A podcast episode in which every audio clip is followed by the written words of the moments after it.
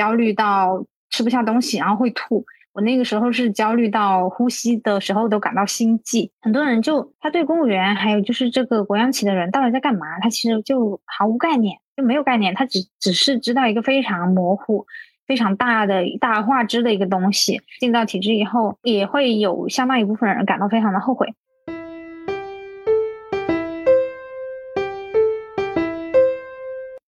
Hello，Hello，很高兴认识你，欢迎收听元宇宙。大家好，我是圆圆，二一年刚从北大毕业，这是我第一次转换角色，从主持人变成嘉宾来接受采访。我也很期待自己在泡芙会客厅的表现。本期我们讨论的主题是我的选择。如果大家对我这个人 比较感兴趣的话，可以听一下这一期。以下是本期内容。Hello，大家好，这里是泡芙会客厅，我是主播泡芙。泡芙会客厅是一档访谈类的播客节目，每一期会邀请不同行业领域的嘉宾，聊聊关于工作、生活和日常，探索不同行业领域背后的故事，发现不一样的精彩世界。本期的嘉宾是圆圆，然后欢迎圆圆。大家好，我是圆圆，现在在广东的一家国企工作，同时也是播客元宇宙的主持人。哎呀，今天我们分享的主题是关于年轻人的选择。这样的一个话题，然后因为圆圆她也是从北大毕业之后去到一家国企来工作，我呢是一个在互联网工作了六七年的一名呃互联网老鸟吧，也希望在今天的内容中也能给大家分享一些不一样的东西。呃，圆圆，你可以介绍一下你现在的工作吗？啊，好的，呃，我现在是在广东的一家国企做职能类的工作，因为我的本科和研究生的专业都是纯文科的专业，所以。呃，如果有和我情况类似的同学，基本上进到国企，他很有可能也是给你安排在职能类的岗位，而非业务类的岗位。呃，举例来说，职能类的岗位就是党建、人力还有办公室之类的。然后业务类的话，就看你所在的那个单位它有什么样的业务。比如说，像如果是学计算机的，他可以去做一些科技信息部这样的一些内容。比如说你是学建筑类或者工程类，你可能可以去管一些招投标的事情，就类似于这样的岗位。然后我是属于职能类的岗位，像你的话，你是属于因为二一年北大毕业嘛。其实对于我这种艺术生来说，嗯，我觉得上北大是一个很远的目标。你可以分享一下你自己高考和考研的一些经历吗？嗯，好的。我感觉我自己是属于比较主流趋势里面说的那一种做题家，就是我确实是属于所谓的努力型选手。基本上在高考的时候是吃了非常大的苦头，然后就是属于那种逢高继轨，非常传统的那种好好学习的那种类型。考研的话也是付出了相当大的努力。我查了一下当年我高考的人数的数据，大概是三十一万，然后我的排名是在全省前两百，这样的一个成绩基本上是可以上一个北京的九八五。当时的一个状态就是，呃，基本上早上可能要六点多起床，然后。呃，一天所有的时间都用在学习上面。我因为我是属于那种不能缺觉的人，所以我没有像很多同学就是学到什么半夜两三点，我可能还是在一个十二点或者最晚一点左右会睡觉的这样一个状态。然后当时就是呃，我的一个非常深刻的印象就是那个时候喝了可能人生中最多然后最苦的咖啡。我当时买那种越南 G 七黑咖啡，就是没有任何添加，不加奶不加糖。去喝，每天早上到教室的第一件事就是冲一杯那个咖啡，所以导致我后来就是，呃，高考以后就基本上再也没有主动买过咖啡，然后我也不喜欢喝咖啡，我感觉它已经成为了我的一个呃身体记忆了。那段时间实在是太苦了，以至于后来我对于当高中老师感到无比的排斥。还有就是，呃，说到高考的话，我有一个感想，就是我觉得其实。高考它是只有实力没有运气的一件事情，有很多人他可能会说，就是他到高考的时候，呃，可能运气不好，某一题没有背到，或者是说他运气不好那一天，呃，可能身体健康方面出了一些问题，然后导致各种什么精神萎靡啊，或者各种各样的问题。但是其实在我看来，我的观点是。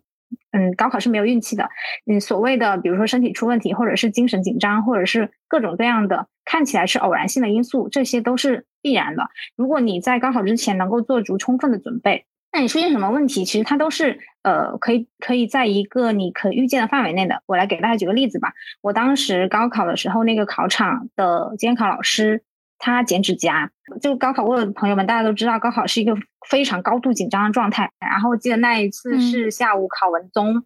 然后你知道，大家都知道做文综选择题是需要全神贯注、聚精会神的，它有呃不同的板块这样做下来。然后当时那个老师他就从开卷发卷下来，他就开始剪指甲。其实我当时就是整个人的答题思路已经被他扰乱了。然后我就在想，算了吧，人你就只有那个手指甲和脚趾甲嘛，我忍一忍算了，我让让你就是剪过去算了，就是抱着这样的心态，就不停的在心里对自己说，就一定要稳下来，一定要稳下来去做这个卷子。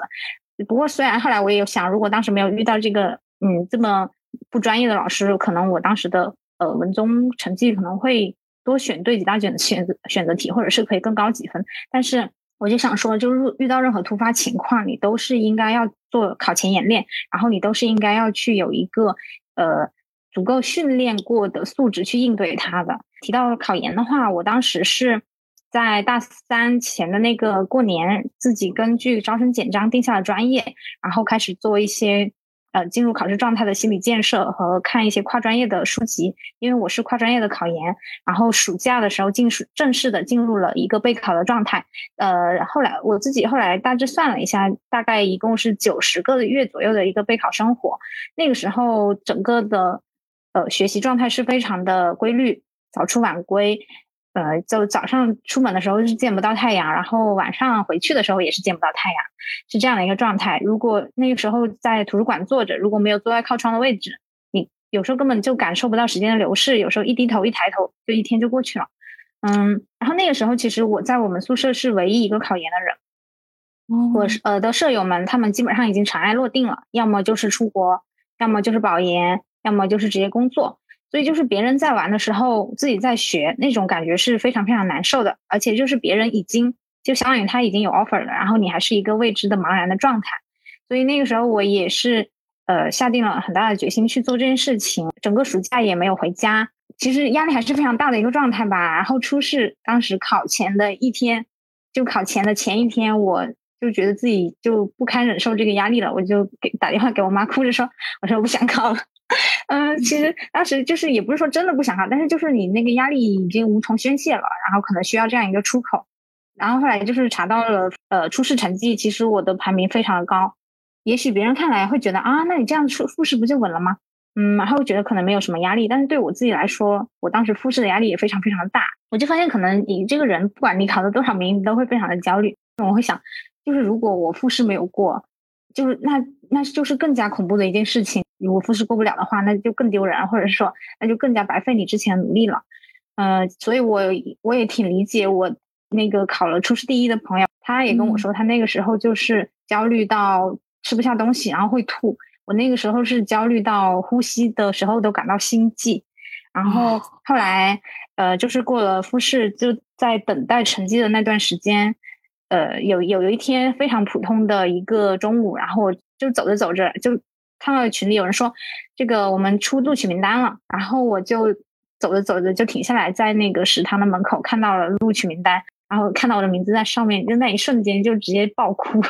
嗯，感觉就是实现了一个呃少年时候的梦想，嗯嗯。其实听你讲到关于就是面对考试的压力，我感觉我跟你是一个恰恰相反的这样的一个人，我是越遇到很大的一件事件，比方说我去一家很我很喜欢的公司面试。或者是说我在面临一个特别重大的考试的时候，我往往会特别的冷静和平静，嗯，所以我我觉得总觉得自己很幸运，因为每次遇到比如说高考啊，或者是这种很大场合的时候，我总觉得就是我会比平时会发挥的更好，就是我总是可能心态也是比较重要的一件事情吧。我挺羡慕这种。心态的，因为我自己是，如果遇到非常重要的事情，我就会非常的焦虑，然后会影响我前一天晚上的睡眠。嗯，我是这样的，就是我也不是啥事儿都这么努力，也不是啥事儿都这么焦虑。是我做一件事情，然后如果这件事情它是一个非常重要的决定的时候，我一般会事先搜集尽可能多的的呃一个资料去佐证，就是说服我自己，我要不要做这件事情。比如说像考研。我我我选的那个专业，然后关于我是否考研这件事情，我会去搜集很多的资料，然后确定这个专业它报录比如何，然后它的胜算如何等等之类的。然后如果当我去搜集到这些资料，然后我明确了我要做这件事情，那我就会要做就要做到最好，然后我就会呃有一种那种嗯比较传统的一种高考带来的思维吧，就是毕其功于于一役。我会去把我所有的精力去做这样一件事情。就是我是属于那种要做一件事，要么不做，要么我就认真做。比如说，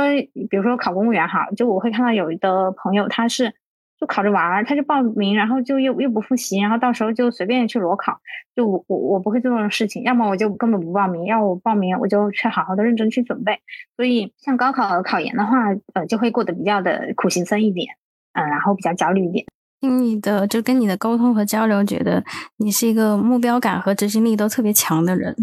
谢谢。就是。其实也挺好奇，就是在你研究生北大的生活，就是除了考研的这个经历以外，就是你在北大的学习和生活是怎样的呢？就是跟你在考入之前，你对于北大的这个想象会有差别吗？嗯，在北大的生活就是非常的快乐，因为呃，北大的精神叫做思想自由、兼容并包。举例来说的话，就学校有一个湖，叫做未名湖，是挺有名的哈。嗯。它为什么叫未名湖呢？实际上就是因为这个湖它没有名字，没有命名，所以我们叫它未名湖。就是说，呃，这个学校里面的很多事情它都是非常自由的，就是就连一个湖我们都没有去给它一个确定的去条条框框去限制它要叫什么，大家都有非常高的自由意志。比如说，我们作为学生可以非常自由的表达我们的许多的意见。我们有自己的论坛，有校长的信箱，大家可以共同的讨论一些我们关心的事情。其实我本科也有类似这样的一些呃社团，比如说校学生会，他可能会去有一些部门，他可能专门负责将一些学生权益的意见和建议反馈给学校的一些行政部门。但是呃，这个他在我们科的话。还有就是在很多学校，它终究其实是属于一个小范围的社团行为，然后可能它只有一个公众号，然后大家去关注一下，或者偶尔发一些投票之类的。但是，呃，我感觉就是自由表达自己的意见，感觉是学校里面普遍它可以弥漫的一种氛围，就是我们每个人都会至少会拥有这样的一个心理自由，而且去联系学校打通的一些渠道也是非常的畅通。嗯。然后你刚刚问我入学之后和我入学之前对北大的想象有没有差别？你这样问我，我才就是恍然发现，其实我在入学之前对北大是没有想象的。我本科的时候有去过一次北大去听课，然后当时的话也是浮光掠影，没有好好的去逛校园。然后在考上之前，他给我更多的一个印象。其实是一个符号，是一个精神灯塔。嗯，我当时看最多的图是它西门的那个牌匾，就是北京大学的那个牌匾，还有它的 logo。对于它实际本身这个学校长什么样子，其实我没有太多的印象。嗯，我还记得当时就是呃准考证出来了，然后他会说你到某个教室去考试，然后我还在在网上去搜搜这栋楼到底长什么样子，然后发现网上也没有搜到。我想起来那个时候我去考初试的时候，有一个朋友，就是他也。我们一起去北大考试嘛，然后他就考完以后，我就说，就是我就想着那就马上走了嘛，回自己的学校。然后他就说他要在北大里面走一走、逛一逛。他说他当时其实是说了一句非常丧气的话，他说那不知道就是下次来是什么时候。但我心里我觉得可能是呃，我做很多事情就是我尽全力去做，然后不管有没有中我都不后悔，我是这样的人，所以我当时完全没有这个想法，我就觉得我我根本不会去想这种万一没有考上怎么办。我没有这样的想法，其实我高考也是这样的。我当时就想，我就觉得是说，就我这个人尽力了，我就已经尽全力了，就这样了。你高考能够出个什么分数，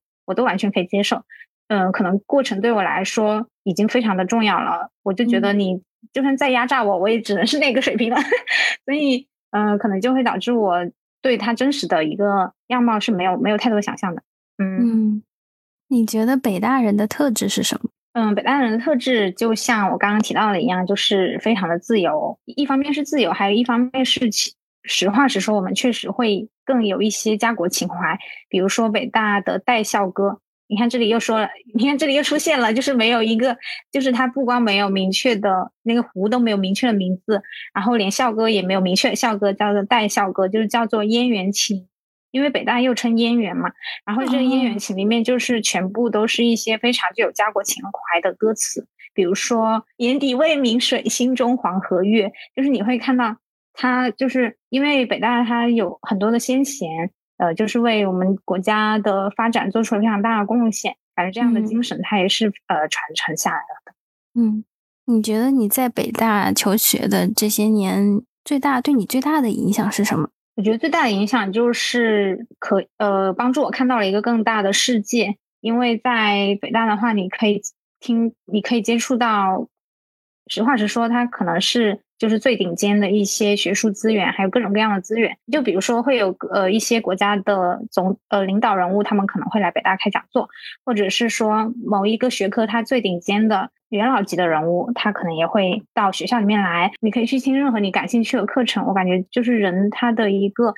视野，然后观看世界的视角会更加的多元化，可以说是对我来说是一个认知升级。然后还有就是当时备考北大的过程中，嗯，就对于我现在的这个学科是做了更多的钻研，可能是我吸收知识最主动也最充实的一段时间。在那段时间，就是培养了一个良好的阅读习习惯。对，主要是这样。其实这么说，我我们我读高中那会儿。我们其实同学都会把清华北大当成特别远大的这种像梦想一样的这种，像我们像我是属于艺术生嘛，我们艺术生中的清华北大就是清华美院和呃中央美院，也是当时我我们也是特别想考的这个大学，甚至我很多本科的同学，他们因为本科没有考上嘛，也是研究生作为他们的第二次冲刺的这个目标。嗯，也有很多同学他在考研的时候就考上了央美和清华美院这样的学校。刚刚也听你说，其实你们宿舍就你一个人考研，是当时是什么坚定了你一定要去考研究生呢？嗯，其实这个也和这个问题也和你刚刚提到的，就是刚好相应成趣了。因为呃，考北大它也是我高中时候的梦想。然后那时候高考成绩出来嘛，我就是知道，呃，本科。上北大就是与北大无缘了，然后就特别就我记得我还痛哭了一场，就那种发自内心的痛苦。哎，这个本科不能上北大了。呃，但是呢，这个梦想它在我的心里就是一直都，它一直都没有消退。所以我基本上刚入学本科大一，我就知道我研研究生是要考北大的。这个梦想我是一直都没有忘记过的。所以对于我来说，尽管周围的人他们可能各有各的去处哈，嗯，但是我当时基本上就没有在太考虑这些事情，然后甚至说我其实没有说像现在很多人他们考研究生是为了提升学历啊，或者是说呃他可以帮助找工作啊，我我当时没有这样的想法，我只是觉得这是我年少的一个梦想，然后我必须要去实现它。好，那你在校期间的时候有想过自己未来要从事什么职业吗？嗯。呃，其实这个是分本科和研究生的一个情况。我本科的时候感觉就是，我也不知道为什么，就是感觉读了大学四年，整个人对外面的社会好像都没有什么基本的认知哈。那时候感觉就完全少这根筋，还是一个非常象牙塔的状态。我从大四我才开始找第一份实习，所以就我本科的时候就根本没有想过要做自己专业或者对口的工作啊。第二个呢，就是我本科的时候，嗯，其实我不太想做我那个本专业的工作，说。所以我研究生才换了一个专业嘛。到了研究生以后呢，就总算长大了一点了，知道就是咱们读这个研究生，最后还是要去工作的。所以就那个时候会去找一些实习，然后那个时候主要的目的还是想要去探索一下自己的一个对是这个外面这个社会上工作的一些了解，还有一些行业的了解。呃，探索下来呢，最后在毕业季的时候就没有去选择这些行业，是因为毕业季的时候他又出现了疫情，那个时候就受到一个。呃，求稳心态的影响，基本上可能周围所有的同学，大家都有在考虑进体制这件事情。就算是有的同学他已经拿到了互联网的 offer，他也要去考公务员。所以当时等到毕业的时候，就一心就想着进体制了，要么是公务员啊，要么是国央企之类的。所以我现在的正在从事的工作，也相当于是我自己求人得人。嗯，其实你说到，因为疫情，就是对，就是对那时候。一九年之后的应届生的择业其实有很大的影响的。我觉得应该不只是从一九年，因为我是一六年毕业的嘛。我们那个时候毕业的时候就分为两波，一波就是我是为了赚钱，我想要去风口的行业、去大公司去工作，然后还有非常大的一波就是一心要考研进体制或者是考公务员等等。就是我我我感触特别深，因为一六年的时候，我身边我画室，我当时我们画室完了几个比较好的同学，至少有我觉得是三分之一吧，都在考公务员。就之前也有听过，就是你的家族里面有很多的老师，你觉得他们的这种想法或者他们的职业会对你的职业选择有什么影响吗？嗯，影响就是我不想当老师。首先，他们是让我对教师这一份工作，还甚至于是所有的工作都产生了一个非常错误的认知，就是我以为一份工作可以做一辈子，因为我就发现我就是家家庭里的这些老师们，他们就是一份工作干了一辈子，所以导致他极大的影响了我之前毕业求职的时候的选择。所以当时为什么说想要进体制内呢？因为我以为一份工作可以干一辈子，这是一个影响。还有一个呢，就是我刚刚说，就我不想当老师，因为我就发现，呃，就仅从我个人经验来说啊，不代表别人的情况。我发现就是我们家老师呢，他们就因为在学校的时候，其实他面对学生是权威。那基本上他们就是说一不二的，然后学生也不会反驳他们。这个可能作为老师是呃非常合适的行为，但是如果他在家庭里面啊，你还是这样的话呢，可能就比较影响家庭关系。然后我自己就是很害怕我会成为这样的人，我也很害怕自己变得喜欢说教，所以就影响就是我后来就非常的不想当老师。虽然他们的寒暑假都非常的香哈。嗯 嗯，不过其实就我虽然嗯心理上不想当老师，但是之前找工作的时候还是有过一些妥协的，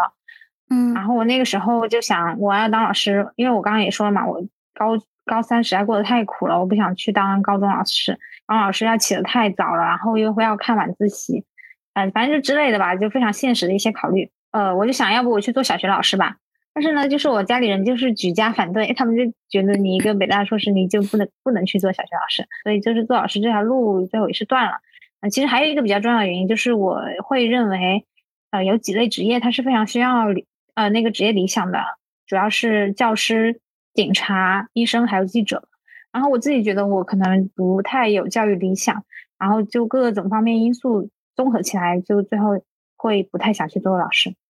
嗯，我身边很多人都是，就是家里人是做什么的，他自己就最不愿意做那行。哎，对对对，是吧？就是有有一点叛逆在身上。你像我的话，我父母是做生意的，所以我觉得他们骨子里是那种比较自由，不希望去就是这种，比如打工啊、上班替别人打工。因为我爸爸那个时候为什么创业的原因，就是他不希他不喜欢受拘束，他不喜欢替别人打工，他宁愿自己。创业挣的少一点，但是我不希不希望受约束。而我呢，就觉得他自己做生意的，就是可能赚钱的时候可能赚很多，就是这几年大家过得很好。哎，可能做生意失败了，一下子就可能起起伏伏会比较大。然后我就想，哎，我替别人打工，打工人的风险是最小。这家公司不好了，我就换一家公司。所以我就想，所以我毕业之后就。一开始没有想过，就是从来都没有想过吧，就是要自己去创业。如果说有一天我要创业，可能是我一切都准备好了，然后我就觉得我亏不亏无所谓了，或者是并没有把创业当做一件赚钱的事情去做，我才会去跟我爸妈一样去做生意等等。我觉得可能还是家里确实是家庭吧，家庭的一些家长们的职业和家庭的一些思想，其实对我们的决策，我觉得影响还是挺大。对，其实刚刚也提到了关于呃，就是考公啊、选择这方面的。其实现在很多的年轻人都是想进体制内的。就是你当时是怎么想的，或者你身边的同学呃是怎么去想的呢？嗯，当时我和我身边同学基本上就是趋势取向是一致的吧，就是呃大家都想要进体制内，主要是有两方面的原因。第一呢，我认为就是。就是大家众所周知的求稳定了，因为经济下行的原因，然后导致可能体制外他会过得有点艰难哈，然后大家就会去扎堆，想要去寻求一个安稳的庇护。第二呢，是我觉得是非常大的一个原因，就是大家不了解，很多人他其实对体制内工作的想象非常的狭窄，他就觉得体制内工作可能就是喝茶看报什么的，但这种已经是嗯几百年前的老黄历了，就是现在基本上呃就是。各种改革以后，对这方面的管理还还有督查还是非常的严格的，基本上可能不会出现那样的情况。啊，还有一点呢，就是关于体制内工作的一个工作内容，也是缺乏了解。很多人就他对公务员还有就是这个国央企的人到底在干嘛，他其实就毫无概念，就没有概念，他只只是知道一个非常模糊。非常大的大画质的一个东西，所以就导致很多人他呃就是进到体制以后，其实也会有相当一部分人感到非常的后悔，因为嗯首先就是你考上岸的这个代价就非常的大了，你如果说是考公务员的话，那个暴露比非常的非常的令人啧舌，然后你考上以后呢，嗯你还很他体制内会有一些规则，比如说就是如果你放弃的话，他可能要拉黑名单啊，或者怎么怎么的。然后等你真正就是入职了、转正了，然后他可能又有一个服务期之类的限制。如果不适合的人，他进去以后呢，他首先已经付出了巨大的沉没成本。其次的话，就是因为这个事情本来就这么难，然后你的家人他们会会更加倾向于认为你放弃他是一个错误的选择。然后再加上就是我们上一辈的呃。这个家人他们更多的会认为体制内就是一个香饽饽，就不管你怎么跟他们解释，他们都觉得这是一个香饽饽。所以这个本身，如果你到时候你上岸了之后再辞职，这个阻力其实也是非常非常大的。嗯，对。但是现在很多人就是因为缺乏这个了解，可能去盲目的去做了一些选择，也是现在的一个普遍的现象。对，其实很多人都会有这个信息差，就是总是从别人的。那里听到的好或不好，是真正的很多细节的东西，你你不太了解，往往就是因为你选择的一个，可能当时在面临这个十字路口，你去选择的时候，你你选择了之后，可能你再一次想跳出来，这个代价还是挺大的。对，嗯，像你在考公的过程中，你有遇到过什么困难吗？或者有踩过什么坑吗？呃，其实如果你说考公的话，我实话实说，我是一个考公的失败者，就是我其实并没有考上。我之前有参加过选调，就是呃广东省的选调，然后就没有考上，然后也参加过一些其他选调吧。嗯，首先呢，我觉得就作为一个失败者，我可以来分享一下我的嗯一些经验。首先就是，如果你要考公的话，和我之前讲的就是一脉相承嘛，就你首先要想清楚这个事情它的沉没成本和它要花费的代价一定是非常非常大的，你要去想清楚你为什么要考，然后你到底了不了解他每天在干嘛。你到底认不认同他的一些价值观？然后其次呢，就是要如果是应届毕业生的话，要多关注一些应届生的专属的机会，因为应届生的身份非常的宝贵啊，你这一辈子只有一次。然后比如说他有一些选调啊，或者是说一些人才引进啊，他就只面向应届生。还有就是最后一点，就是大家都知道的，就是一定要好好刷题。刷题的话，我自己的建议就是，其实也是一些。比较普适性的学习技巧吧，就是你要去补你的短板。就因为它，比如说像它那个行测，它有很多个板块嘛，你那些已经做的非常好的了，它的提分空间其实不是很大了。你你要做的其实应该是去把你那些稍微学一学能够捡起来的东西，把它捡起来。然后那种太难的，它性价比其实也不高了，因为其实你最后追求的是一个总分的最大化，而不是一个单单个板块的一个高分。你最好是要去做好这样的权衡，你自己去经过计算，了解自己的长处和短处，还有什么板块是最容易呃经过努力可以拿到分的，去做一些这样的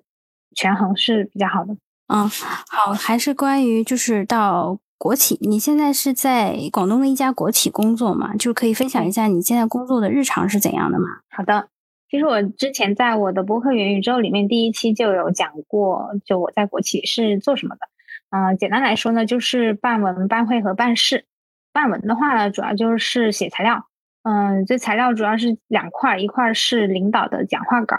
就是他领导他要参加什么活动，然后他要去发表一些呃言论。第二呢，就是写一些新闻稿，就是里面平时不开了个什么会啊，或者有个什么调研啊，然后你要去写一些新闻稿。这些东西它都是呃每个单位可能稍微有一点自己的风格。办文这件事情呢，它基本上是占据我们平时公文这种文职工作的绝大部分。嗯，还有还有有有一些其他的材料，比如说是上级他要求你去写一些什么报告啊，或者是制定一些制度啊等等。第二个方面呢，就是办会，就我刚刚也说了，体制内它有非常多的会议，就各种各种名目的会议吧，看你到时候在哪个部门。啊，这个办会呢，它包括这个会务的管理，比如说你这个桌子怎么摆啊。啊，谁要来参会呀？你要定一个参会的名单呀，然后你要排他们座位啊，因为他们要按职级来排座位，就里面还会还是会有一些门道。然后到时候，呃，你要去摆水呀，摆一些名牌啊，都是非常琐碎的一些事情。然后最后呢，就是办事，办事的话就是个呃，除此除了办文办会以外的所有事情，就什么事情都可能会有。如果说到国企的日常的话，其实会有加班非常凶的情况，这个是靠运气的。我自己觉得是靠运气。一个呃，有一个判断方法就是，比如说你想进一个国企部门，然后你想知，你如果在没有任何的其他材料或者其他的消息渠道参考的情况下，你想要判断这个部门他加不加班，有一个非常小的技巧，就是你看这个部门人多不多。一般职能部门小于四个人，大概率就是巨忙。然后反之的话，就会稍微清闲一点。呃，反正人是越多越好的一个 部门里边。就我是说，如果你要从一个工作负担的角度来说，呃，当然这个是一个比较普遍性的呃一个规律吧。呃，有的单位它也有自己的特殊性，那就不不提了。然后人际方面的话，呃，其实大家对于这种体制内人际往往有非常多的想象啊。然后我自己也有了解过，如果是公务员单位的话，其实因为他们就是一辈子的同事了。反而他们之间可能会比较友好，因为以后一辈子都要 做同事嘛。但是国企的话，可能相对来说可能会没有这种想法。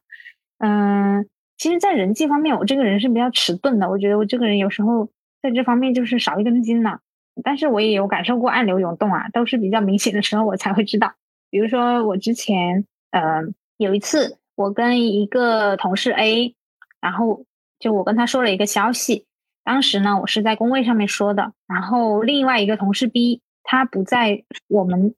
交谈的这个场合里面，他在其他的地方，但是他在非常短的时候，就是一分钟以内，他就马上来问我这件事情，就让我体会到了，就是这个体制内它的传话速度真的是非一般的快，而且你甚至当时，因为我们当时那个地方是一个公开的工位，它它不是那种一间一间一个部门一间的。它是一层，就是一个开放性的工区，你你都你甚至你环顾四周，你都不知道是谁把你把话给传走，这这是一件事情。还有一件事情是，当时那个部门里面有招实习生，然后我跟实习生的关系处的还挺好的，因为我就刚毕业嘛，就自己也挺像个实习生。嗯，然后有有一次就是我当时没有在那个地方，然后我给我的一个同事发了一个消息，然后我那个同事他就当着所有人的面就把我给他发的东西一字一句的念出来了。然后是实习生告诉我，他说，他说就是，呃，有有个同事他说他在念何年的讲话，然后我才知道，嗯，然后我就会感觉在体制内他是没有，就是在国企这种工作场域，我感觉是没有一些什么秘密可言的啊。做人的话呢，要学会谨言慎行，不要还像学生时代一样，呃，喜欢开一些没轻没重的玩笑，或者是说，嗯，做一些不太符合时宜的事情，这是我的一个体验吧。其实这个。我觉得在我经历的这些互联网公司也是一样的，就是说，不要在茶水间里说任何人的坏话，可能在下一秒全公司都知道了。嗯，对，就是办公对办公室确实是没有多少秘密，而且你很容易就是留下自己的把柄，有可能跟你所谓的关系很好的同事。当你们面对面对一些利益冲突，比方说可能面临升职加薪、有一些竞争关系的时候，可能捅你的就是那个看起来跟你关系很好。办公室斗争哪里哪里都很恐怖。我觉得这个也是看环境吧，就是有的就你说的，有的体制内的一些工作，可能你能跟同事作为好朋友。但是我经历了在互联网公司很难，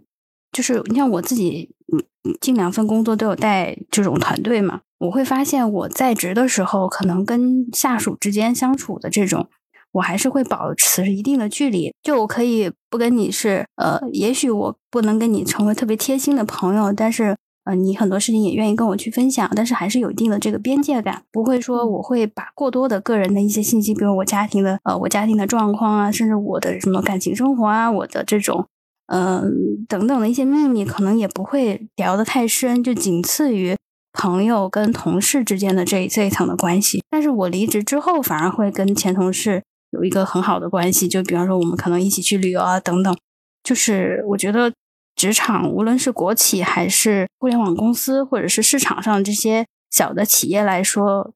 其实人际关系这一块儿，我觉得还是有很大的相同的地方的。你刚刚说你们同事之间连自己家庭的关系就都不会透露嘛？就我在体制内的话，就大家一定会知道你家庭的 呃那个 情况。他也而且像我那个时候刚来的话，几乎就比如说我会和新同事一起和各位同事一起吃饭嘛，就别人一定会问你你住在哪里呀？那 你和谁住在一起呀？就他们一定会问这种问题，然后反就好像他已经是一种非常日常的寒暄。然后包括你的同事，他有几个小孩，她老公是干嘛的？啊，她小孩上几年级？这种都是呃公开的，就大家都会熟悉。我发现，我们只要你不是，就是你刚来一家公司，可能不会问的那么细，顶多会说你是住哪个区，他不会问的特别具体。就比方说，别人来问我的家庭情况的时候，我只会说一个大概的，我也不会说把特别详细的这种家庭情况什么去告诉身边的人。你知道我我们为什么会有这样的一个，就是心照不宣，大家都不会去问这方面的东西。其实是有一个原因的。我曾经有一个亲身的经历，就是我当时的有个领导，其实他他是一个空降的一个 VP，他刚来公司大概一两个月的时候，他就经常请我们吃饭，每一次吃饭呢都跟我们聊家常，他会讲自己的事儿，然后去试探一下。哎，比方说，呃，当时我们有几个就是被选的，可能会提拔为核心骨干的这样的一群人。他会就去试探，就比方说，哎，你大概是呃，是不是有没有男朋友啊？要不要准备结婚啦？或者是你已经结婚了，是不是要生生小孩啊？还有就是，哎，你的稳定性怎么样啊？还有你的家庭情况怎么样啊？他都会去摸透这些信息。我觉得其实可能很多那种刚入职场的同学可能觉得，哎，是不是我的领导来关心我？但是实际上，事实上，呃，就是一半一半吧。是好的人，可能他真的是在关心；但坏的人，他在想：如果说我来这家公司，我肯定是要站稳脚跟的，我要再往我自己的阵营拉人。那么，如果说我提拔的这个中层管理，他一上来就怀孕了，他可能不能帮我创造业绩，我会考虑一下这个问题。第二呢，我去了解这个人的家庭情况。如果说他是一个普通家庭的，这就意味着这个人很好拿捏。他如果能给到很好的待遇和工资，让他吃苦，他愿意。如果说这个人的家庭条件特别好，他比如说他他家庭条件特别好，他没有生存方面的压力，他可能你让他压力太大了，他随时就有可能离开。就是你会看到背后很多很多揣摩人心的这种东西。所以，嗯，都说好多人在职场都说要立自己的人设嘛，就是你是一个怎么样的人设？是一个你家庭条件还不错，然后呃，就是踏踏实实干好这份工作，不开心我能随时离开这种人设，还是说？我背着一身房贷，我要我要上有老下有小，然后还是说这样的吃苦的老黄牛的这种人设，就是你是什么样子的人设，你很可能就会被拿捏。嗯，你刚刚说的那个呃探查家庭背景了，其实我也有经历过。就当时和我聊，有一个同事他和我聊天，他不光问我父母，他还问我的祖父母。嗯，那个时候我才是有点觉得不对劲。然后像你刚刚说那个呃怀孕生子的这个问题。它就是一个，嗯，我们平常说它其实就是一个性别歧视的问题了。这个是一个社会的顾忌吧。我我会感觉就是像体制内很多同事，他们的关系，我感觉会比你刚刚说的那些要融洽很多。比如说他们会一起打车回家，嗯，然后以前我还甚至见过有的同有的女同事，比如说她都有娃，他们周末会一起相约带娃去玩，就就还挺神奇的。嗯，我觉得这个也是分公司的。你像我，我上一家公司，对，上上家公司，我跟同事，就比如说我们可能周末。也可能会约着一起出去旅游，然后也会去聚餐，但是有的公司就不会，我恨不得下班之后大家都再也找不着我啊。我觉得还是分公司和你身边的人是怎样，有可能这个公司它氛围就是这个样子的，就是不是你一个人这样，可能大家都觉得这样是一个很很保持边界，然后下班之后不要联系是一个基本的礼貌，或者说比如说晚上几点之后你不要给人家发信息，对别人来说是一种打扰。但是有的人觉得，哎，我我们是同事，也是彼此相处，可能以后呃职场中也是要互帮互助的。那我们私下也可以成为很好的朋友。我觉得这个是有这样的一个环境是比较幸运的一件事情。但是像我我工作这么多年，就是呃遇到这种比较友善，或者说在职场之后还能做朋友的，还是挺少的。我觉得，嗯。泡芙，你刚刚说就是你们那个老板他约你们，然后去探查你们的消息，我也有点好奇。那如果这个时候正确答案应该怎么说呢？嗯，得看他的目的是什么。就比方说，我了解到他的这种情况，他是希望在这家公司能够去找到自己核心的骨干。如果说像我的话，我有男朋友，我会告诉他我有男朋友，但是我现在的工作重心会放在工作上面。你要让他知道你的决心是什么。比方说，我有另外一个同事，他可能就已经结婚了，准备要小孩，他也要让人知道，不不会因为说我怀孕了，我就不会努力的去工作啊，会会影响到我的工作。其实人都是，我觉得人还是，嗯，不是说那么冷血的吧，就是他能看到你，呃，能够为这个团队去付出的这一面的话，我觉得什么无论是你的回答的答案是怎样，你你能够去呃了解到他的目的是什么，并且你的心是向着他那边的话，我觉得没有一个标准的答案去回答这个事情。好的，好的，学到了。嗯，就刚刚也我们也聊了一下，就是互联网公司跟国企的人际关系这一块儿，可能我是因为我经历了这些公司的。一些特殊情况，当然也不能代表所有的互联网公司都是这样的。因为我有在快手的一些同学，其实他们同事之间相处也是挺融洽的。就是还得看团队，看那个团队的领导他是怎样的一个带团队的风格，就不能说不是说我今天说到的这个是能代表所有的互联网的这种人际关系的相处方式哈。啊，这是关于这个人际关系这一块儿。其实我们也可以聊一聊，就是互联网公司跟国企，其实在。几个层面哈，就是大家有一些误解的，比方说福利待遇啊，呃，企业文化呀，还有这种稳定性相关的，我觉得我们也可以聊一下。好的，然后我也补一句，就是我刚刚说国企的那些都是仅限于我自己的个人经验哈，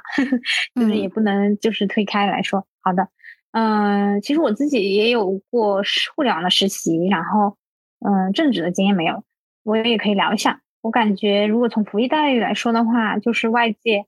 对于体制内工作，总有一个神秘的想象。他老觉得呢，这个体制内人呐，他有一些隐形的、看不到的好东西，一些隐形的待遇，他不告诉你；有些福利，他不拿到明面上来说。嗯，我比如说有的地方呢，呃，我所知道的，有的单位可能他会包食，他会有自己的食堂，然后他的食堂里面，呃。我见过的就是也有正常付钱的，然后付的也是市场价的，也有见过呢，它稍微低于市场价的，也有见过免费的。但是你要说这个东西是个多大的福利呢？那那我们说像很多互联网公司，它就免费提供非常丰富的食呃那个食堂饭菜，然后还有很很贵的下午茶呢，这这从哪说去啊？对吧？嗯。然后还有就是像什么五险一金啊这种东西，就是。按照，因为它这体制内的很多东西，它是有规章制度的，它有规定的。就比如说你那个那个公积金的缴存比例，它就有规定，就你不能超过百分之多少。然后那我们就按照这个来交，这个这是大家都一样的。然后像什么各种补贴啊，什么交通补贴啊，呃，打电话的补贴啊，这种就是看你的工作的一些呃业务需求。有的人他就经常出差，那他自然就有这些东西。那你如果没有出差，当然就没有这些东西了。还有就是，如果说福利待遇，其实最，呃，大家不能绕过的就是收工资嘛。我觉得是这样子的，就是如果你去单看这个大家规章制度上写的上下班时间，那当然大家都是按照劳动法，对吧？但是，嗯，实际的一个加班的频率的话，就我自己的体验，就是体制内也有加班的，体制外它也有闲的。这个东西，但是如果你只能说我们从一个普遍上的意义来说的话，那肯定是体制内相对于体制外来说加班没有那么厉害。嗯，然后如果从这个维度上来说的话，嗯，有的时候呢，体制内它的时薪确实可能会相对高一些，这是我自己的一些观察哈。然后如果你说文化的话，比如说，呃，我自己的感觉的话，就是体制内它会更讲一些科层制。呃，以上这些就是我自己了解到的，就关于福利待遇这一块儿。对，嗯，你刚刚听了你说了之后，其实，呃，我觉得可以，我从互联网公司的角度去聊一聊。其实互联网公司它，嗯，对于一些初入职场或者在职场打拼很多年来说，我有一个亲身的经历，就是互联网公司的职场人，并不是说资历越高，他工资就越高。我觉得很大取决于他所在的赛道和他的岗位的。就比方说，我是在做一个运营岗，或者说我是一个像这种程序员这种技术岗的话，那可能我一毕业入到职场。我们的薪资就可能是成翻倍的差距的。还有就是，如果说我进到的那个赛道，就比方说我是做智能汽车的赛道，还是说我在做电商的赛道，这两个赛道也有可能有非常大的一个区别的。像我，嗯，因为我之前是几乎都是在小型互联网公司到中型互联网公司去跳，甚至在有一些外企性质的公司也经历过。我会发现，就是很多我团队里比我年龄大十几岁的人。工资连我的一半都不到，就是会有这样的一个情况发生。还有就是那些，还有那些我新招来的刚入职的毕应届生，可能比我身边的老员工的工资还要高。就是这种实习生啊的工资，可能就跟老员工待了十多年的工资差不多。这个是在互联网非常非常常见的一个现象，叫薪资倒挂。就可能说这个应届生入到互联网公司，他的第一份工作就有八 K。那一个老员工，他从十几年前遇到公司，慢慢慢慢涨薪，涨到现在也不一定有八 K，就是非常非常就是很残酷的这样的一个现象吧。还有就是大家就是进入互联网公司的人，非常现实的一个现象就是，呃，你想要在一家公司待非常多年，但现在越来越难了。它因为不是每一家公司它都有一个。特别稳定的涨薪制度的嘛，不像比如说，哎，每年给你涨百分之十或者百分涨百分之九，这种的话还是得看这个公司它今年的这个盈利的情况。因为这种私企的老板嘛，可能我今年赚的多，我福利待遇就好。就拿快手举例子，可能那一年他的业绩特别好的时候，嗯，什么阳光普惠奖，人人发一个 iPhone。但是他你到了他，比如说这两年疫情的原因，他绩效在下降，然后他。会裁员等等情况，可能年终奖都发不出来，就是你会有有要有这种心理准备去接受这样的一个呃落差吧。互联网嗯公司这十年已经在开始，我觉得这个红利期已经过了。其实很多你说五年前或者是十年前进入到互联网的那批人，确实是造了很多很多的青年富翁，可能身价几百万上千万的人都非常多。这种九零后或者是八零后的人，但是现在的话，入到互联网公司。呃，它已经是一个我觉得，呃，造富的这种这种现象级的，应该是比较少了。但是在互联网中，你给年轻人的机会是非常非常大，而且只要你有能力，然后你呃能看准了一个时机，在某一个领域去深扎的话，你很容易就是能够去。得到你想要的这部分东西，可能你会发现，我通过跳槽，我跳份工作，我很快就能实实现薪资的翻倍，这是一个非常正常的一个现象。就关于福利方面，就刚刚说到薪资哈，福利方面的话，就比方说，呃，我觉得还是有很大的差距的，就是有小型的互联网公司和大的互联网公司的福利是差距非常大的。因为我刚开始毕业的时候，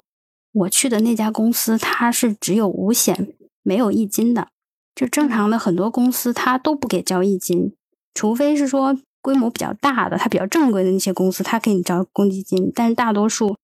呃，公司啊，就是很多都不交，他甚至会直接告诉你，我不给你交五险一，我不给你交一金，我可以在工资上给你多加一点。但是很多人都愿意接受，因为我又不在北京买房子，我我可以接受没有公积金，这个钱以后可以提的呀。对，但是很多人他没有思考明白这个事情，就不了解嘛。就像我一样，我以前对五险一金没有概念。我毕业的第一份工作是没有五险一金的，嗯，因为我对这个没有概念。后来我才知道这个的重要性在哪。你像有一些好的公司，就是可能它不仅是有五险一金，它可能是六险一金或七险一金，甚至还可以帮你的家人来买这个保险，就是福利待遇会有很很大的一个区别。就好的也特别好，差的有特别差的。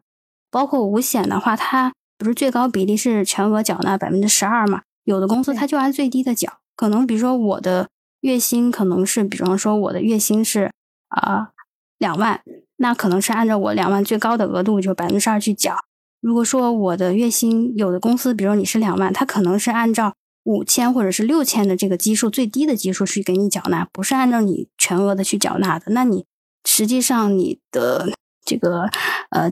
五险的这个额度缴的比较少，你以后领的也会少。还有就是你的公积金，公司也给你交的是最低的，你你到手的其实也很低。其实这块儿有很多很多的猫腻吧，就很多公司都说我缴五险一金，但是不同的公司区别非常非常大。很多这种刚步入社会的应届生，他可能完全不了解这一块的。我也是，嗯，进入社会之后自己吃了很多亏，我才知道的。然后还关于补贴这一块儿哈，像有的公司就挺好，像我之前有。去过一家就是外企性质的公司，它就是有住房补贴的。就比方说你住在公司多少公里以内，它每个月会给你多一千块钱的这种补贴。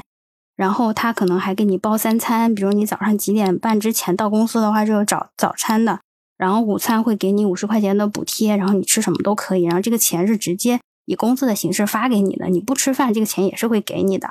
然后还有每个月会给你，比如说一千多的或者几百块钱的这种交通补贴。等等，都是额外加在你的工工资里给到你的，还甚至会有一些，就比方说健身补贴，就你每个月他会给你五百块钱的健身费，你用这个，呃，比如说你报一个健身房，你拿你的一个合同，拿这个合同，公司可以给你报你一年的这个每个月五百块钱乘以十二个月，一次性给你报几千块钱这种健身费，等等。其实好的大的公司，它这方面的福利待遇是呃非常好的。当然也有比较差的这种小的互联网公司哈，就得看自己去选择。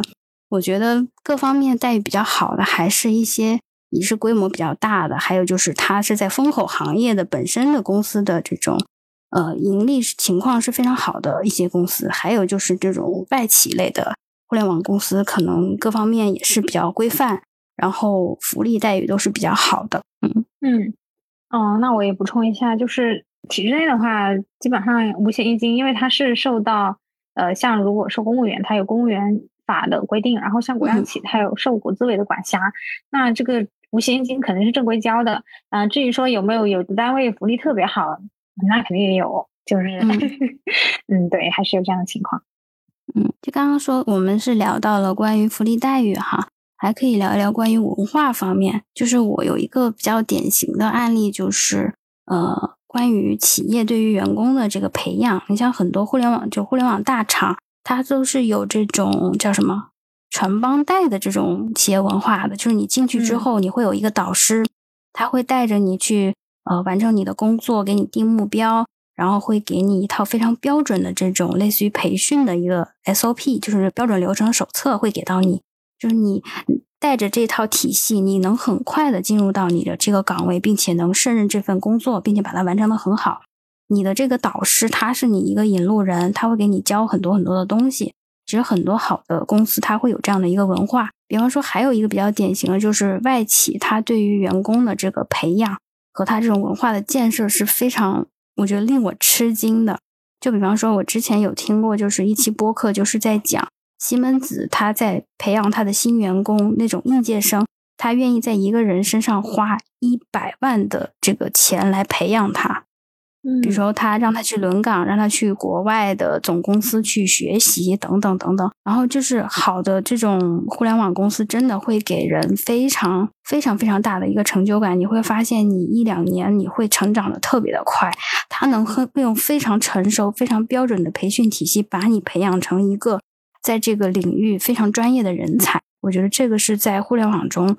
嗯，能够看到的，就是比较好的一个方向，就不是说你自己去摸索。像我之前所在的一些公司，就是所有的学习的东西都是靠自己去摸索，就是没有你的领导、你的上级或者是你的同事，没有任何人有义务去帮你去告诉你你应该做什么，这个事情应该怎么做，就没有人他有这个义务去做这件事情。但是很多好的公司或者很多好的外企，他会把它作为一个责任。或者是企业的这样的一个文化去培养自己的人才，糟糕的公司就是糟糕的文化，糟糕的领导，其实也是呃也是会存在的。就比方说，你的公司它就是一个特别以利益或者是利润为上的这样的一个公司，你来就是替我赚钱的，我没有义务去培养你。当然也有这样的企业文化的公司，还有的一些领导他可能。他觉得他招你来，你就是来替他干活的，他没有义务去教你或者培训你，甚至天天就给你画大饼，然后不停的 PUA 你说你这个做的不好，那个做的不好，等等，就是也会有这样的去存在。我觉得，当我们去选择，比如说你是想走互联网公司的话，也可以去看，就是你希望去哪样子的公司去做，或者你选择哪个行业哪个赛道，怎样的企业文化是适合你的。我觉得这个都是大家可以去综合去考虑。嗯嗯，你刚刚说就是那个传帮带的师徒制，其实我有呃，就是我有在国企有见过，然后有听说过。但是这个传帮带一般是出现在一些啊比较我见过的是出现在一些比较技术性的工种，比如说我们比举一个大家都了解的例子，比如说你去做土木，然后做建筑工人，这个可能就非常需要一些传帮带，需要有师傅。但是你要说，就是比如说，你就坐办公室的，那这一方面可能呃肯定是会比较弱化的，就也没没有什么好帮带的。嗯嗯，其实刚刚听泡芙说了以后，我就感觉国企和互联网其实在这方面的差别还是非常大的，就是在文化氛围方面，除了刚刚说的传帮带可能会比较呃狭窄的仅限于某一些技术性的工种，就我自己的了解哈，嗯，还有就是你刚刚说那些关于人才的培养。呃，我觉得会比较少，因为像国企的话，它不光是国企吧，就体制内的工作，它很多都是呃形成了一些标准化的范式，就是比如说它这个文件要怎么发，然后发给谁，抄送给谁，然后这个格式要怎么写，甚至具体到某每一个字的字号、正文、标题，还有呃落款等等，它都有自己的一些非常固定的一些格式，所以它不需要你去做创新，它也不需要说，而且他也不需要说花很大精力去培养一个人才能学会这些东西，这些东西本来就是非常简单的东西，嗯，所以在这一方面，呃，就是基本上也就是没有什么投入，而且他也因为体制内走的更多的是。公文通行本，他也不鼓励你去做很多形式上的太多创新的东西。嗯，我感觉主要是这样子。嗯，刚刚也说的就是待遇和文化方面，其实还有一个，觉得大家很多选择进体制内的会考虑到稳定性，因为刚刚我也说嘛，就是互联网的红利期已经过了，然后世界性的互联网公司都在大裁员，到现在应该是裁了非常非常多轮了，大的这个业务方向。或者是说这个赛道来说，就是整体是走一个下坡路的，因为很多业务都在压缩呀，包括现在的一些就没有太多新的东西，因为创新的东西在这十年已经都创的差不多了，很难有特别颠覆性的、颠覆行业的东西出来。相对于来说，稳定性是呃没有那么强的，